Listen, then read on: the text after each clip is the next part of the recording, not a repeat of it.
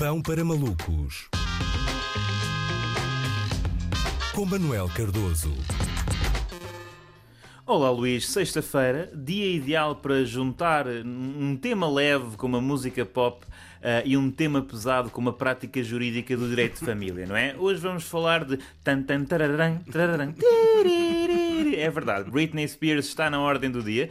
Uh, ora, aqui está um tema que poderá não dizer muito a todos aqueles eh, que esperam desta rubrica um critério editorial que se cinja aos mais fraturantes temas em debate na nossa sociedade, mas um tema que por outro lado, se reveste de indelével importância uh, para todos aqueles que viveram a adolescência nos anos 2000, todos aqueles que foram proprietários de uma das edições do CD de colectâneas Now e para quaisquer outros que algum dia tenham frequentado um karaoke num pub no Algarve à 1h20 da manhã. Ora, o que é que sucede com Britney Spears? Como, como saberão, uh, Britney saltou para, para o estrelato no fim dos anos 90 com o single uh, Baby One More Time, tornou-se numa das maiores estrelas pop da década, mas na década seguinte passou por uma montanha russa de desventura, eh, desventuras. Um casamento secreto, eh, divórcio, batalha pela custódia dos filhos, internamentos com helicópteros à mistura, droga, álcool, enfim. Durante esses anos o destino foi tão cruel para Britney Spears que até o ex-namorado Justin Timberlake, que alegadamente terá escrito letras nessa altura que versavam sobre uma suposta traição de Britney ocorrida quando eles mantinham uma relação, até o próprio Justin Timberlake deverá ter arrependido arrependido de ter cantado What Goes Around, Goes Around, Goes Around, Comes All the Way Back Around. Acho eu, acho eu, Britney não merecia todas estas repercussões, ó oh Justino, por amor de Deus, fizeste mal. Em 2008... E já se, um, já se penitenciou. Já se penitenciou. Uhum. É verdade, já veio dizer que não, não devia ter... Uh, acho que foi, não foi só esta do What Goes Around, mesmo... Não, não. Acho que o Crimea River, Sim, acho que até é mais claro. conhecida por uh, ser uma dica a uma traição. Uhum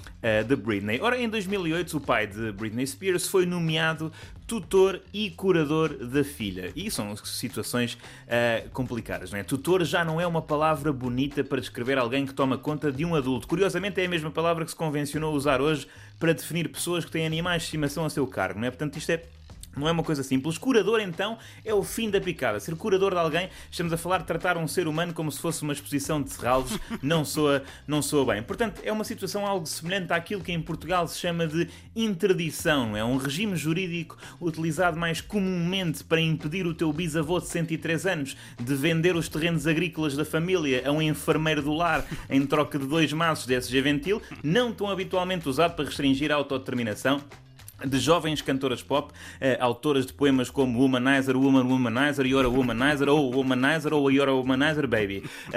mas enfim, ou seja, desde 2008 até agora, os bens de Britney passaram a ser geridos pelo seu pai e pelo advogado Andrew Wallet. Sim, sim, Wallet, que outra carreira, para além de gerir uma carteira de ativos, seria possível para um senhor chamado André Carteira, não é?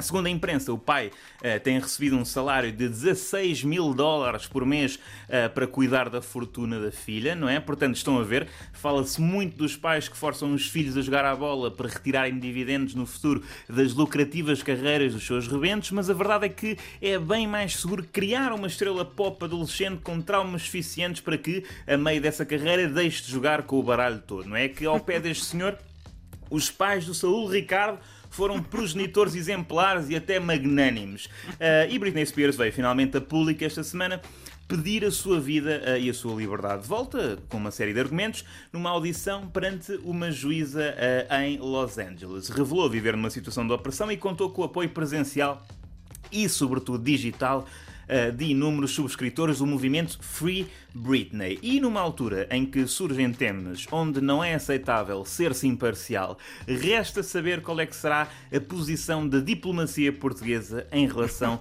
a este movimento. Não é? é que há umas décadas Portugal já foi relativamente neutro face ao apelo da libertação de Nelson Mandela uh, na África do Sul. E não podemos cometer o mesmo erro. Não podemos ficar com a reputação manchada por ter ignorado tanta luta pela libertação do maior ícone social e cultural dos anos 90 uh, como a luta pela libertação uh, do Nelson Mandela.